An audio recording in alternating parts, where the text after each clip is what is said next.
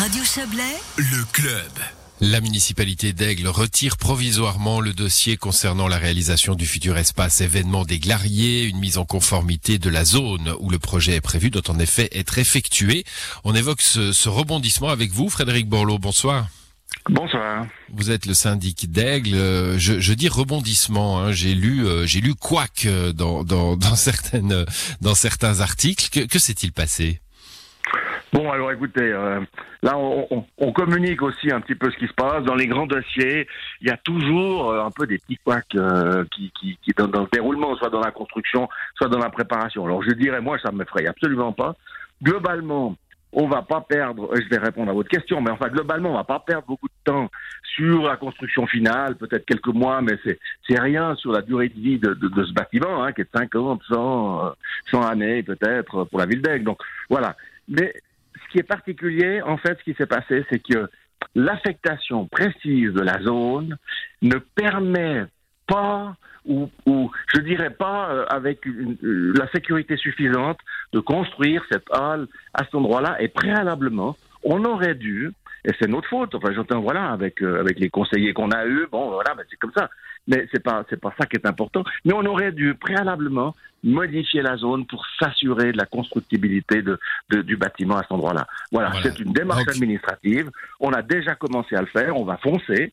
Euh, on va prendre les quelques mois qui sont nécessaires pour faire ça avec le canton, etc.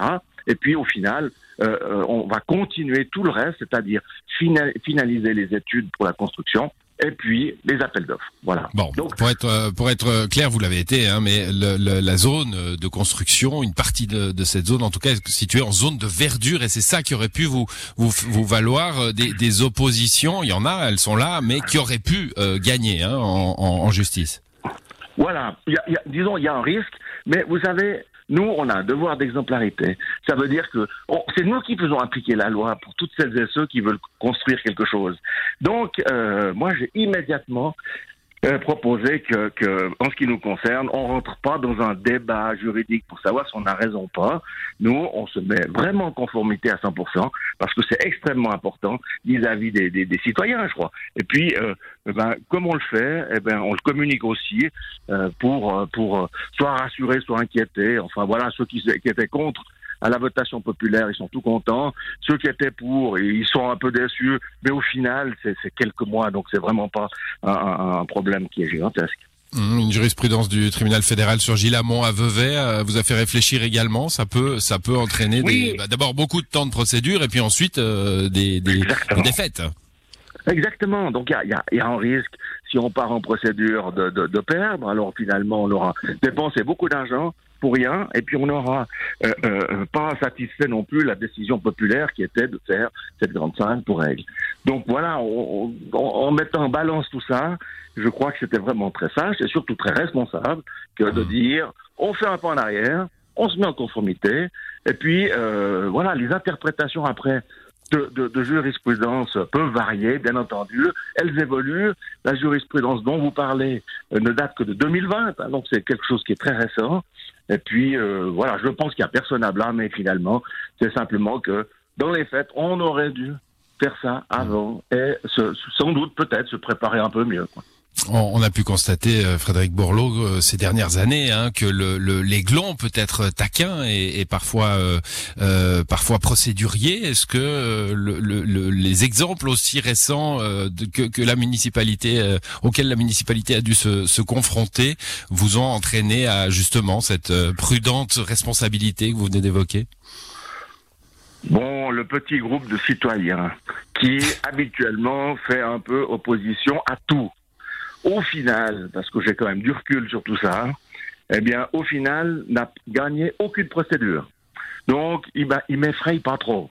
Mais, comme je l'ai dit tout à l'heure, je pense que nous, on a quand même une responsabilité dans tout ça. Et puis, je l'assume volontiers, et puis j'ai pas de problème avec ça. C'est de faire les choses correctement. Et on peut se tromper, on peut faire des erreurs, mais quand on les fait, ben, on essaie de les rattraper immédiatement. C'est, c'est la moindre des choses que les citoyens sont en droit d'attendre de notre part. Hmm. Et donc, euh, voilà, c'est- c'était un peu ce devoir d'exemplarité dont je parlais il y a un instant, qui fait qu'il ne faut pas réfléchir trop longtemps. On fait les choses justes, proprement. Et c'est comme ça que nous, on peut demander aussi aux autres de d'agir de, la sorte. Bon, très rapidement pour terminer, vous dites euh, c'est l'affaire de quelques mois. Je, je résume. Hein, vous auriez dû dézoner, vous allez le faire maintenant, donc il faut une nouvelle mise à l'enquête. Ça, ça risque de prendre. Euh, vous, vous y croyez vous le, les quelques mois? C'est ça.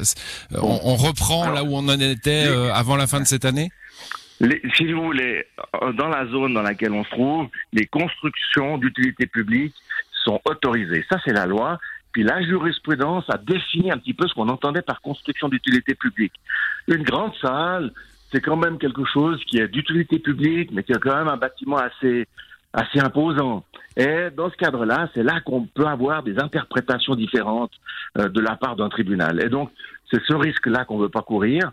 Et, et, moi, je suis optimiste. Alors, je serai plus malheureusement euh, aux affaires quand il faudra suivre ce dossier-là, je, je le lance maintenant. Euh, les, les, gens qui sont responsables travaillent déjà dessus depuis une semaine ou deux. Donc le dézonage, oui.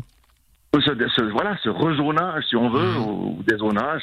Et puis, euh, moi, je suis optimiste. On va demander au canton d'aller assez vite parce qu'il y a une votation populaire. On n'est pas juste en train de faire quelque chose qu'on a envie. On est en train de, de, de, de respecter et d'assumer une décision populaire. Et donc, euh, voilà, on va essayer de demander à tout le monde de, de tirer un peu la même corde et puis d'essayer d'aller vite dans les différentes étapes qui sont nécessaires, qu'on ne peut pas contourner, et puis qui nous conduiront euh, gentiment finalement à une nouvelle décision sur le zonage. Et Merci. bon, voilà, mon optimisme fait que je, je pense qu'on a besoin de, de quelques mois, moins d'une année pour faire ça. Mais quoi qu'il en soit, en parallèle, comme je l'ai dit aussi, on continue les études parce qu'on doit les faire. C'était prévu, euh, tout ça était prévu. On continue les études, les appels d'offres, etc. Monter le dossier. Projet, projet pas bloqué, projet pas bloqué, mais qui continue euh, son petit bonhomme de chemin avec une procédure de plus. On l'a bien compris. Merci à vous, Frédéric Borloo. Bonne soirée. Je vous remercie. Bonne soirée. Au revoir tout le monde.